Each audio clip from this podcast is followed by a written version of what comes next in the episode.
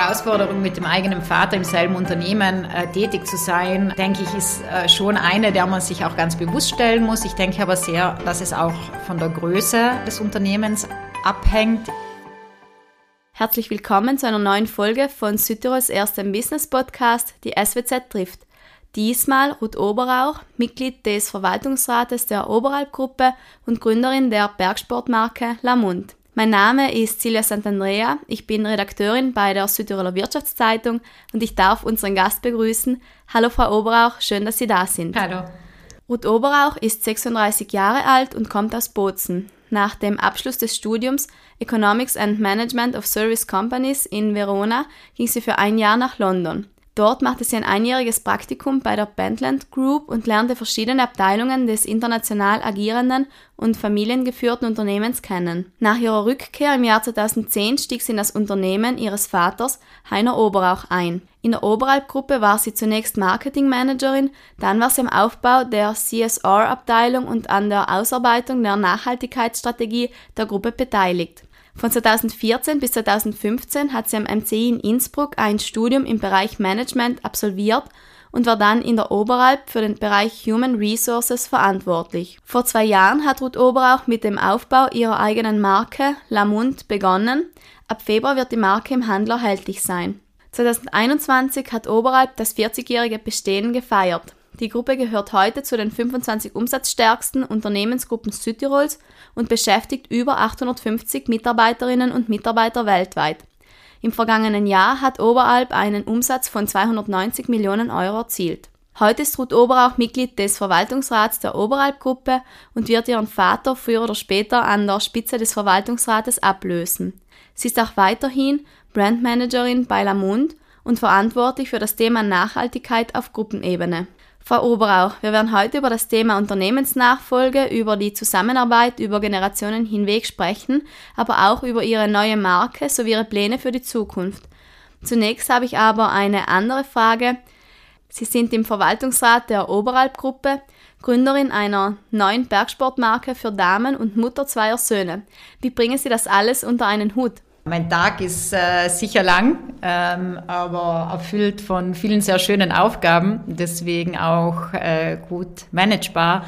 Und ich bin bei all diesen Aufgaben ja auch nicht alleine. Ich habe äh, zunächst mal einen Mann, der mich äh, sehr unterstützt, der zwar selbst beruflich äh, viel unterwegs ist, aber wir teilen uns da die Aufgaben sehr gut äh, auf und unterstützen uns gegenseitig. Ähm, ich habe natürlich aber auch eben Unternehmen, äh, ein äh, tolles Team für die Marke Lamund, die an vielen Fronten äh, arbeitet und mit viel Passion äh, die Entstehung dieser Marke vorantreibt. Aber ich habe natürlich vor allem auch auf ähm, Ebene der Oberalp-Gruppe ähm, ein sehr starkes und engagiertes Management-Team, ähm, das äh, gemeinsam die Führung des Unternehmens übernimmt. Und äh, das ist keineswegs eine Aufgabe, die nur bei mir liegt, sondern wir definieren uns ja als ein managementgeführtes Familienunternehmen. Ähm, das heißt, äh, die Strategie wird gemeinsam zwischen Familie und Management erarbeitet und auch äh, umgesetzt.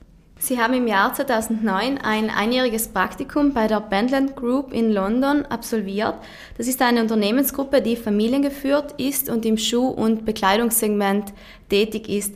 Was haben Sie aus dieser Zeit in London mitgenommen? Naja, zunächst mal ähm, ist London einfach eine fantastische Stadt, an der man das Zusammenleben zwischen verschiedenen äh, Kulturen ähm, hautnah mitbekommt. Ich habe äh, in London äh, Menschen aus den unterschiedlichsten Teilen dieser äh, Welt kennenlernen dürfen. Und äh, London ist einfach aus diesem Multikulti-Mix einfach schon extrem spannend und, und schön.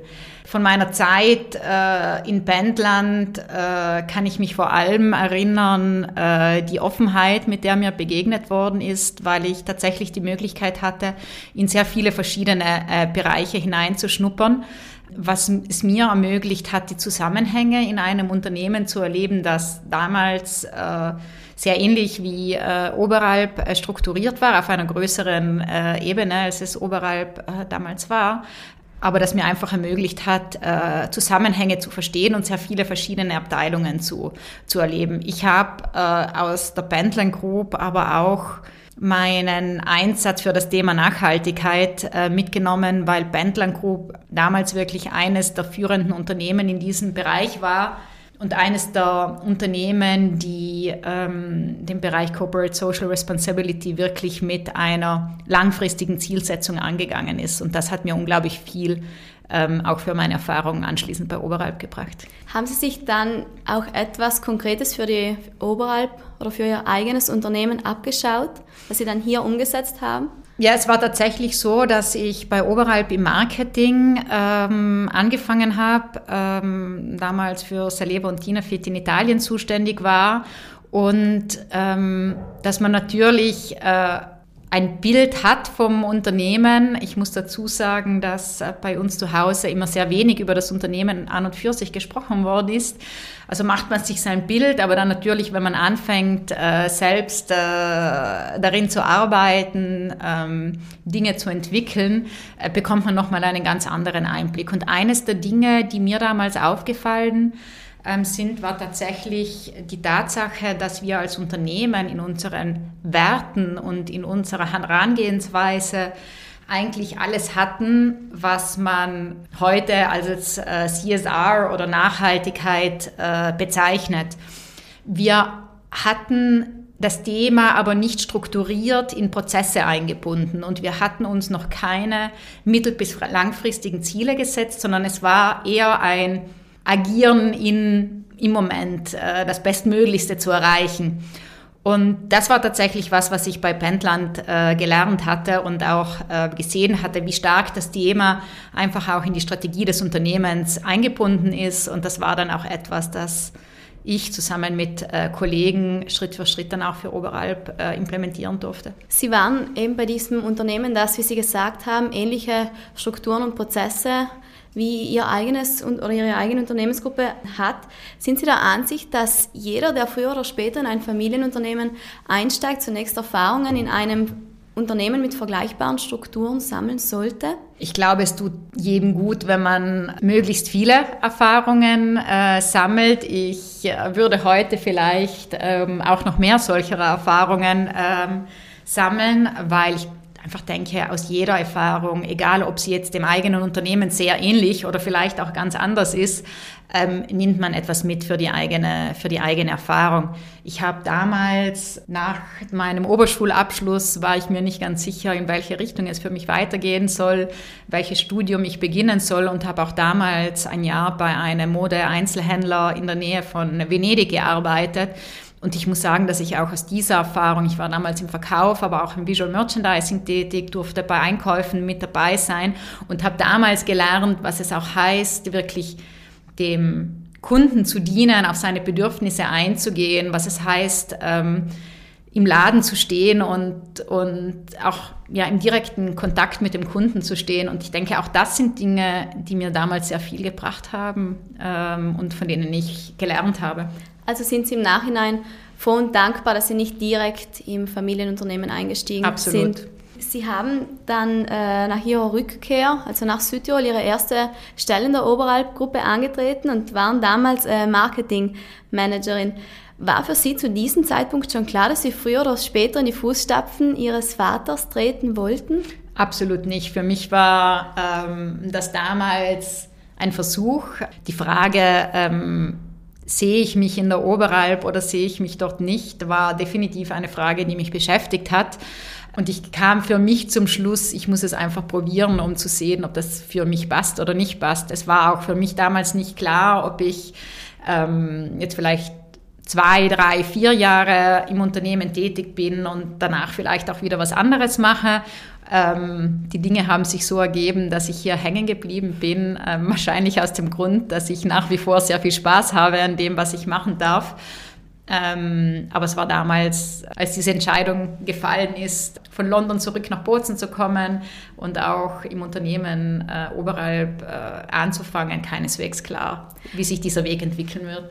Was hat Sie am Ende dann dazu bewegt, wirklich hier zu bleiben? Was war der ausschlaggebende Grund? Naja, zum einen ähm, hatte ich das Glück, dass ich mich in verschiedenen Bereichen ausprobieren durfte. Ähm, ich hätte gar nie die Möglichkeit gehabt, dass es mir langweilig werden hätte können. Zum anderen hat sich das mit der Zeit so entwickelt, dass äh, ich zunehmend Verantwortung übernehmen durfte. Ähm, es ist auch heute noch so, dass ich sehr oft gefragt werde, ähm, wann steigen Sie in die Fußstapfen Ihres Vaters? Ich kann diese Frage auch heute noch nicht beantworten, weil wir sehr gut miteinander und nebeneinander arbeiten und es eigentlich nicht das Bedürfnis gibt, jetzt ein Datum zu setzen, das ähm, diesen, diesen Schritt vollzieht. Wir, wir haben uns da gut eingespielt und äh, haben insofern keinen Stress. Wann würden Sie aber im Allgemeinen sagen, dass der richtige Zeitpunkt, Zeitpunkt für einen Generationenwechsel in einem Unternehmen gekommen ist? Ähm, ich denke, das hängt sehr viel von den Dynamiken äh, im Unternehmen ab. Ähm, ich denke, in unserem Fall ist es so, dass mein Vater sehr viele äh, Projekte ähm, auch sehr großer Natur außerhalb des Unternehmens ähm, hat und ähm, sich schrittweise äh, zurückzieht bei Dingen, die ihm wichtig sind äh, und die einen äh, starken Impact haben auf das Unternehmen, aber auch äh, noch mit am Entscheidungstisch sitzt, aber immer weniger. Und es ist natürlich auch so, dass wir jetzt ähm, ja ein familiengeführtes Unternehmen sind, aber mit einem sehr starken Management und ähm, es gibt eigentlich keine Entscheidungen, die jetzt mit einem soliden und starken Management nicht abgesprochen und entschieden sind. Deswegen gibt es vielleicht auch nicht so diese Notwendigkeit von einem klaren ähm, Schritt. Wir haben einen externen äh, CEO, wir haben einen externen CFO, wir haben ein Board, in dem äh, tolle Manager sitzen und ähm, ich sehe das Ganze wirklich als eine starke Teamarbeit. Bereitet sich das Unternehmen und auch Sie sich selbst aber konkreter für Ihre Übernahme vor? Ähm, die Frage der Vorbereitung ist, ist definitiv eine gute. Ähm, ich persönlich ähm, mache das sicher Tag für Tag. Es gibt jetzt keinen vordefinierten Plan mit äh, Zielen, die innerhalb einer gewissen äh, Zeitleiste äh, erreicht sein müssen oder Dingen, die abgehackt werden. Es ist wirklich mehr ein Prozess, in dem ich auch begleitet werde. Die Frage, ob sich das Unternehmen darauf vorbereitet, ist eine gute. Die müssen Sie vielleicht dem einen oder anderen Kollegen stellen. Haben Sie aber zu dieser Übernahme Tipps für andere Unternehmen, wie Sie da vielleicht vorgehen oder wie Sie damit umgehen? Die Herausforderung, mit dem eigenen Vater im selben Unternehmen äh, tätig zu sein, ähm, denke ich, ist äh, schon eine, der man sich auch ganz bewusst stellen muss. Ich denke aber sehr, dass es auch von der Größe äh, des Unternehmens abhängt, in einem kleineren Betrieb, in dem man wirklich Hand in Hand arbeitet, ähm, mag die Herausforderung der Abgrenzung zwischen dem beruflichen und dem persönlichen auch äh, größer sein. Ich muss sagen, ich hatte es da eigentlich relativ äh, leicht, weil es mir vor allem in den ersten Jahren eigentlich relativ leicht möglich war, ähm, auch unter dem Radar zu schwimmen im Sinn von, ich hatte nicht äh, die Notwendigkeit, alle Dinge mit meinem Vater abzusprechen. Ich hatte damals auch andere Vorgesetzte, die mich auch sehr äh, unterstützt haben und mich auch ähm, ja, als Manager aufgebaut haben. Äh, und ich bin diesen, äh, diesen äh, Kollegen auch äh, sehr zu Dank verpflichtet, weil ich denke, das ist auch nicht immer eine ganz leichte Aufgabe gewesen, ja, die nächste Generation auch heranzuziehen in einem gewissen Sinn. Und wir konnten da in den ersten Jahren ähm, schon auch jeder sein Ding machen, ohne dass sich jetzt der eine zu viel in das andere eingemischt hat. Das war aber auch etwas, ähm, auf das ich immer sehr viel Wert gelegt habe. Ähm, ich bin eigentlich nie mit Themen, äh, die mich in meiner auch operativen Arbeit beschäftigt haben, direkt zu meinem Vater gegangen, sondern ich habe die immer mit Kollegen ähm, Vorgesetzten damals ähm, auch, auch ausgemacht. Heute ist es natürlich etwas anderes. Ähm, heute sitzen wir ähm, alle zwei Wochen zusammen am Tisch und besprechen Themen. Aber es hat sich mittlerweile auch so entwickelt, dass relativ klar ist, welches die Bereiche sind, in denen ich mich zu Hause fühle, in denen ich mittlerweile vielleicht auch mehr Wissen aufgebaut habe oder die Unternehmensstruktur vielleicht besser kenne als er. Und dann gibt es ganz klar Bereiche, in denen er einfach unheimlich viel Gespür entwickelt hat, Erfahrung gesammelt hat und wo er definitiv mehr ähm, Input geben kann als ich. Ähm, das hat sich aber sehr natürlich entwickelt. Was haben Sie über die Jahre gelernt, sollte bei der Zusammenarbeit über die Generationen hinweg beachtet werden? Also es sind Kleinigkeiten. Für mich war es immer ganz klar, dass ich äh, den Begriff Papa oder Papi oder äh, Vater im Unternehmen nie verwendet habe. Ich habe ihn immer mit Heiner angesprochen, ähm, auch in Diskussionen mit äh, Kollegen äh, immer ganz klar von Heiner gesprochen, weil es für einen selbst dann auch einfacher ist. Zu Hause ist es Papi und bei der Arbeit ist es dann halt Heiner in dem Fall. Also haben Sie hier in gewisser Hinsicht das Private vom Beruflichen getrennt? Soweit es geht, 100 äh, Prozent lässt sich das wahrscheinlich nie machen. Aber ähm, ich würde sagen, vor allem in den ersten Jahren sehr konsequent mit der Zeit äh, und äh, mehr ähm, Selbstsicherheit und mehr Vertrauen auch in die eigenen Fähigkeiten ähm, Sie arbeiten, verwässert das dann auch eine, ein wenig. Sie arbeiten ziemlich eng auch mit Ihrem Vater äh, zusammen. Sind Sie eigentlich immer einer Meinung? Nein. Wer setzt sich im Zweifelsfall durch? Ähm, das hängt ganz nach den Themen, äh, von den Themen ab. Es gibt Themen, für die ich äh, einstehe und kämpfe und es gibt Themen, äh, bei denen er eine sehr klare äh, Meinung hat. Ähm, wir reiben uns dann schon auch mal. Aber ich denke, im, letztens äh, geht es darum, dass wir beide das Beste für dieses Unternehmen wollen. Ähm, und es ist eigentlich immer ein konstruktiver Austausch. Eine Unternehmensnachfolge ist immer auch eine Möglichkeit, jetzt neue Sichtweisen, neue Perspektiven und Impulse in ein Unternehmen einzubringen. Was möchten Sie anders machen als Ihr Vater? Ich denke, ein Unternehmen entwickelt sich natürlich und gerade im Fall äh, von Oberalp äh, würde ich sagen, wir sind als äh, Unternehmen äh, groß geworden, das sich vor allem auf äh, den Verkauf konzentriert hat, auf die Distribution von Produkten, von Produkten spezialisiert hatte. Äh, Oberalp ist ja so entstanden, dass wir oder dass mein Vater damals äh, Marken aus dem nordeuropäischen Raum nach Italien importiert hat und sie dort vertrieben hat das waren die Anfänge von Oberalp und das ist auch sehr stark äh, in unserer DNA ver verankert, dieses äh, Sales-getriebene. Ähm, das Unternehmen hat sich im Laufe der, der Jahre dann aber hinentwickelt zu einem Unternehmen, das sich mit Marken beschäftigt, das Marken entwickelt und Marken aufbaut. Und wir definieren uns heute auch als ein House of Brands. Das heißt, wir sind eine Unternehmensgruppe, das unter einem Dach verschiedene Marken im Bereich äh, Bergsport, aber nicht nur führt. Äh, das heißt, wir haben im Bereich äh, Bergsport ähm, sechs verschiedene äh, Marken, die der Unternehmensgruppe gehören und die ein sehr spezifisches Segment im Bereich Bergsport ähm, besetzen. Ähm, wir vertreiben und entwickeln nach wie vor aber auch Marken für zum Beispiel den italienischen Markt, die nicht zur Oberalp-Gruppe gehören. Das heißt, zum einen war da die Entwicklung von einem vertriebsgetriebenen Unternehmen hin zu einem markengetriebenen Unternehmen.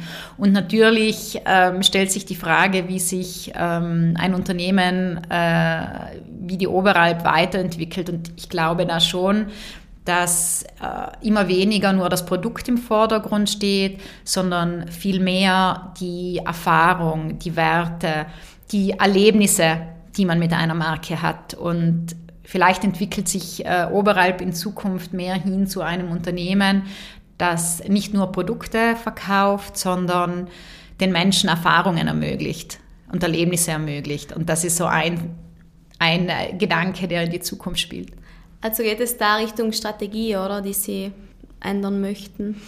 Ich glaube nicht, dass es um ein Ändern der Kernstrategie geht, sondern es geht eher um die Anpassung ähm, von die, und die Anpassung von Aktivitäten und von Dingen, die in einem Unternehmen passieren, die in ihrem Kern aber letztlich immer die Begeisterung für den Bergsport äh, haben. Sie sind nicht nur die Nachfolgerin von Heiner Oberach, sondern vor allem äh, dessen Tochter. Muss man sich als Tochter des Chefs im eigenen Unternehmen erst recht durchsetzen und beweisen? Ähm, ich glaube, man lernt mit der Zeit, dass man zu sich selbst einfach ähm, besonders streng ist. Äh, so ist es mindestens mir ergangen. Ich glaube, ich habe an mich selber immer äh, relativ äh, hohe Ansprüche ähm, gesetzt und bin mit mir selbst meist strenger gewesen, als, als, als, als, dass ich es vielleicht mit meinen Kollegen und später auch Mitarbeitern war, einfach weil es mir immer wichtig war, dieses dieses Gefühl von äh, geht eh durch und passiert eh von alleine, ähm, wenigstens für mich persönlich ab, abzulegen. Also wollten Sie mehr sich selbst beweisen, dass Sie es können, als anderen vielleicht, könnte man das so sagen? Schwierig zu sagen, aber wahrscheinlich steckt da ein Funken Wahrheit drin. Sie haben es angesprochen vorhin, die operative Führung der Oberhalbgruppe hat mit Christoph Engel einen familienfremder CEO inne. Könnten Sie sich vorstellen, dessen Nachfolgerin zu werden? Ähm, wir haben als äh, Unternehmen sehr gute Erfahrungen gemacht mit externen, äh, mit einem externen CEO, aber auch mit einem externen CFO. Ähm, und ich denke, es ist im Sinne des Unternehmens, dies auch so weiterzuführen, weil ich glaube, dieses, dieses Zweigespann zwischen einem äh, Management, ähm, das verantwortlich ist für äh, die strategische Umsetzung der gemeinsam definierten Ziele und ähm, der Unternehmerfamilie, die für Werte und Visionen einsteht, ähm, hat sich einfach als erfolgreich gezeigt für uns. Sie sind äh, in der Gruppe die Sustainability Managerin und haben in den vergangenen Jahren, wie Sie mir vorhin erzählt haben, die Nachhaltigkeit hier im Unternehmen äh, verankert. Warum ist das erst mit Ihnen so konkret hier verankert worden? Ich denke, wie ich vorher schon angedeutet hatte, von den Werten und von der Haltung war im Unternehmen Oberalp eigentlich alles vorhanden, um diese äh, Strategie zu einer Strategie zu machen. Ähm, das heißt, es ging wenig um die Fragen, brauchen wir das, brauchen wir das nicht, ist es sinnvoll, ist es nicht sinnvoll, was bedeutet für uns, verantwortungsvoll zu agieren, zu wirtschaften, zu handeln. Das waren Dinge, die in unseren Unternehmenswerten vorhanden waren, aber die sicher auch durch meine Familie und ich denke da vor allem auch an meinen Großvater schon gelebt und, und ähm, in die Unternehmen auch hineingetragen worden sind. Natürlich war das Unternehmen damals auch noch in einer anderen Größe mit vielleicht weniger komplizierten äh, Prozessen, weniger verschiedenen Marken, weniger Produktkategorien. Ähm, und es gab dann einfach einen Punkt, an dem das Unternehmen äh, gewachsen ist und an dem es relevant war, zu definieren, auf welche Ziele wir hinarbeiten wollen ähm, und selbst auch mittelfristige und langfristige Ziele zu setzen, die mit allen geteilt sind, die, äh, zu die sich alle committen können ähm, und die dann auch äh, reportet werden. Ähm, das heißt, für mich ging es viel mehr um eine Einbindung in die Unternehmensprozesse als das Schaffen von etwas, das nicht vorhanden war. Also ging es eben darum, diese, diese Gedanken und Ziele einfach zu verankern oder strukturieren, ja, und in festzuhalten. In konkrete Maßnahmen zu ähm, übersetzen, die nicht aus einer spontanen Problemlösung heraus entstehen, sondern die einfach ein langfristigeres Ziel verfolgen.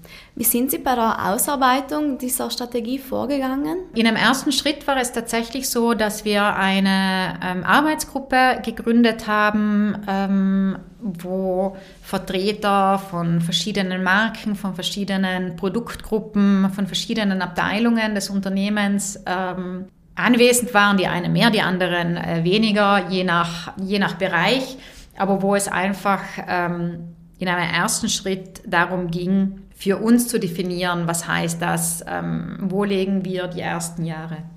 Mehr Fokus, auf welche Teilbereiche konzentrieren wir uns und es ging sehr viel auch um die Frage, ähm, der Priorisierung. Ähm, Nachhaltigkeit ist ein unglaublich weites äh, Thema und ich kann jedem, der äh, beginnt, sich mit diesem Thema zu befassen, nur empfehlen, ganz klar festzulegen, wo in einem ersten Schritt die Prioritäten ähm, liegen. Mittlerweile ähm, hat sich diese Arbeitsgruppe zu einem äh, fünfköpfigen Team entwickelt, das gruppenübergreifend äh, tätig ist ähm, auch mit einer äh, CSR-Managerin, äh, die dieses Team steuert, weil wir einfach die Wichtigkeit gesehen haben, eben wirklich auch in die Unternehmensprozesse hineinzugehen und sicherzustellen, dass äh, gewisse Themen einfach ganz klar in den Prozessen verankert sind. Wo äh, sehen Sie selbst im eigenen Unternehmen noch Verbesserungsmöglichkeiten? Wo wir sicher noch ähm, uns weiterentwickeln dürfen, ist tatsächlich in den Produktionsstätten weitergehend zu äh, kontrollieren. Das heißt, nicht nur den Lieferanten zu, ähm, daran an, dazu anzuhalten, ähm, diese Standards, sich zu diesen Standards committen, sondern ähm, zum Beispiel auch Dinge wie Abwasser ähm, und so weiter zu kontrollieren. Das heißt, wir haben heute das Commitment, wir sind aber noch nicht so weit, dass wir tatsächlich auch selbst kontrollieren können, ob diese so eingehalten werden. Also werden das wahrscheinlich Ihre oder einige Ihrer größten Herausforderungen werden, oder in den kommenden Jahren? Ja, ich denke, ich denke, das sind äh, große und spannende Herausforderungen, ähm, die wir als Unternehmen angehen äh, dürfen, die uns noch äh, zum, ja, die uns noch lange begleiten werden. Aber ich sehe das wirklich auch mehr als eine als eine Aufgabe, die nicht nur ein einzelnes Unternehmen betrifft, sondern wirklich auch die Gesellschaft. Ihr Vater hat das Unternehmen gegründet und es wachsen lassen. Was glauben Sie, werden Ihre größten Herausforderungen neben dem Thema Nachhaltigkeit? Ja, zum einen geht es sicher ähm, um die Frage der Generationen. Was, was brauchen junge Menschen, die heute anfangen, in die Berge zu gehen und morgen unsere unsere Kunden ähm, sein werden, wie leben die den Berg. Ähm, ich finde es ja unheimlich spannend ähm, zu beobachten, wie sich auch der Bergsport über die Jahre hinweg entwickelt hat. Und ich finde es unheimlich spannend zu sehen, wie jede Generation auch den Bergsport für sich neu lebt und entwickelt. Bevor wir jetzt noch zum Abschluss des Gesprächs äh, kommen, möchte ich noch über Sie als Gründerin sprechen. Sie haben vor kurzem mit Lamont ein eigenes Startup gegründet und diese neue Marke wird ihren Kern im Bergsportsegment haben, sich aber ausschließlich auf eine weibliche Zielgruppe konzentrieren. Warum braucht es eine Marke nur für Frauen? Ja, wir haben uns als, als Oberhalbgruppe ähm, intensiv mit der Frage beschäftigt, wie positionieren sich die einzelnen Marken innerhalb der Oberhalbgruppe, aber vor allem auch, wie differenzieren sie sich voneinander. Und in dieser, in dieser Auseinandersetzung ähm, ist uns dann aufgefallen, dass keine unserer Marken heute mehr weiblich als männlich besetzt ist. Tatsache ist aber, dass gleich viel Frauen wie Männer sich in den Bergen bewegen und aktiv sind. Historisch gesehen ist der Berg aber nach wie vor eher männlich besetzt. Ähm, und ich glaube, es geht ähm, sehr viel auch um die Frage, wie man dem Berg äh, begegnet. Das Berge erobern, das Berge erklimmen ist vielleicht eher männlich geprägt. Ähm, während ich beobachte, dass es häufig für Frauen eher ein in die Berge gehen ist, sich in den Bergen erleben, Erfahrungen dort zu sammeln und sich auf diese Welt einzulassen. Und da sieht man dann äh, schon Unterschiede, die in einem ersten Blick ähm, gar nicht so äh, vordergründig äh, sein mögen. Und wir haben in unserer Geschichte die Erfahrung gemacht mit unseren Marken, dass es sinnvoll ist, ähm, eine Zielgruppe so spezifisch wie möglich anzusprechen. Und so glauben wir, dass es einfach Sinn macht, ähm, verschiedene Marken im Portfolio zu führen, um eben genau diese sehr spezifische Anfrage oder diese sehr spezifische ähm, Ansprache zu ermöglichen. Und das war letztlich auch der Grund für Lamont. Haben Frauen auch andere Bedürfnisse, wenn sie Bergsport betreiben?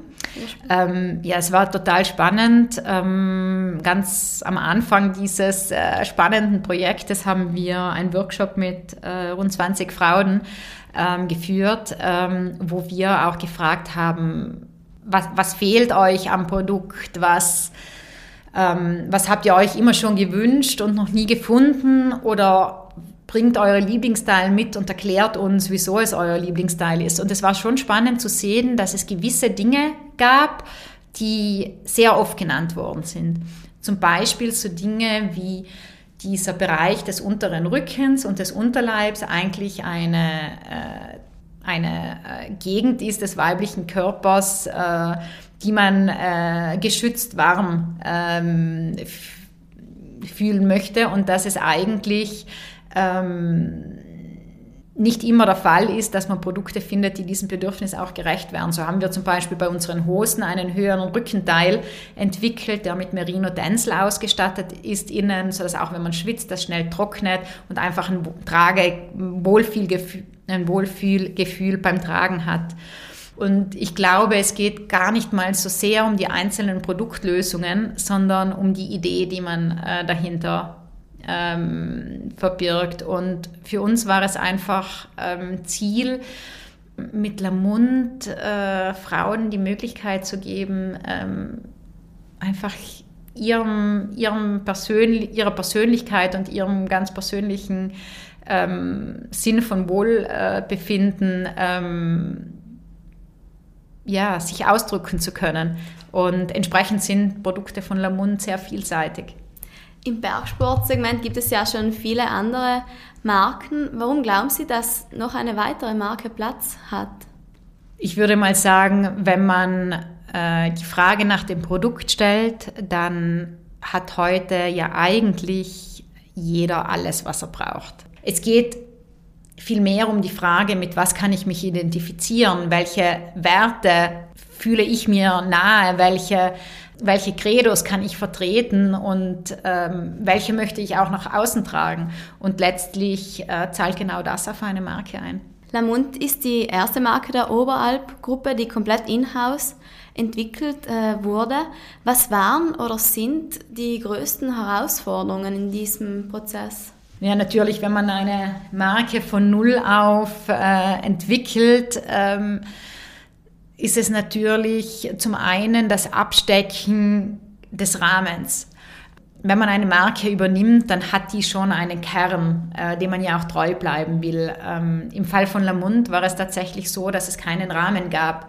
Das heißt, es gab äh, oder keine Leitplanken. Das heißt, es ging für mich in einem ersten Schritt sehr viel darum, was sind wir, aber noch mehr, was sind wir mit Lamont auch nicht. Weil es äh, schon so ist, je spitzer ich mich definiere und positioniere, desto leichter ist es auch verständlich. Ähm, und das war vermutlich äh, eine der größten Herausforderungen, auch zu definieren, was Lamont eben nicht ist. Sie selbst sind auch begeisterte Skitourengeherin und Bergsteigerin. Ist das eine der Grundvoraussetzungen, um eine Marke im Bergsportsegment zu entwickeln? Ähm, ich denke, es geht sehr viel ähm, um das Gefühl und das Verständnis für, für den Berg. Ähm, und für mich ja, ist der Berg etwas, das mich seit meinen Kindheitstagen begleitet. Ähm, und wenn es um die Definition des Kerns der Marke geht, dann glaube ich schon, dass es ähm, wichtig ist, dass man das Gefühl dahinter versteht. Ich glaube weniger, dass es äh, notwendig ist, dass ich jetzt die absolute äh, fokussierte äh, Athletin bin oder dass ich jetzt absolut äh, fanatische Kletterer bin, aber es geht darum, kann ich dieses Gefühl äh, des Bergsteigens verstehen und äh, transportieren. Und da hilft es sicher, wenn man das selber macht. Sie gehen also, ähm, Sie gehen gern, oder sind in Ihrer Freizeit wahrscheinlich viel in den Bergen unterwegs. Äh, was tun Sie sonst noch, wenn Sie mal komplett abschalten möchten? Also ich schalte tatsächlich am allerbesten ab beim Skitouren gehen. Ähm, das ist für mich so meine, meine Auszeit, der Moment, wo ich am besten nicht denken kann und gleichzeitig über sehr viel nachdenken kann, ähm, weil das Skitouren gehen ähm, für mich total viel Energie ähm, mit sich bringt. Ähm, ich ähm, kann aber auch sehr gut beim Singen abschalten. Ähm, ich äh, singe in einem Chor und ähm, das ist für mich so ein anderer Ausgleich, wo man sich einfach nur konzentriert auf dieses Lied, äh, die nächsten vier bis fünf Takte und alles andere ist dann mal weg. Und auf das, was man im Moment tut. Genau. Frau Ohrach, unser Gespräch möchte ich noch mit drei kurzen äh, Fragen antworten. Zunächst, was bedeutet für Sie Erfolg? Spaß haben. Was war der beste Ratschlag, den Sie erhalten haben? Nimm dich selbst nicht ganz zu ernst. Und wenn Sie einen Wunsch frei hätten, was würden Sie sich wünschen? Weiterhin Spaß zu haben. Vielen Dank, Frau Oberauch, für dieses Gespräch und weiterhin alles Gute. Danke. Danke auch an Sie, liebe Hörerinnen und Hörer, dass Sie uns zugehört haben. Wir freuen uns, wenn Sie auch beim nächsten Mal wieder dabei sind. Für alle, die in der Zwischenzeit Lust auf mehr Interviews und Berichte aus Südtirols Politik und Wirtschaft haben, gibt es jeden Freitag eine druckfrische SWZ oder Sie können uns online unter www.swz.it besuchen. Bis zum nächsten Mal, machen Sie es gut.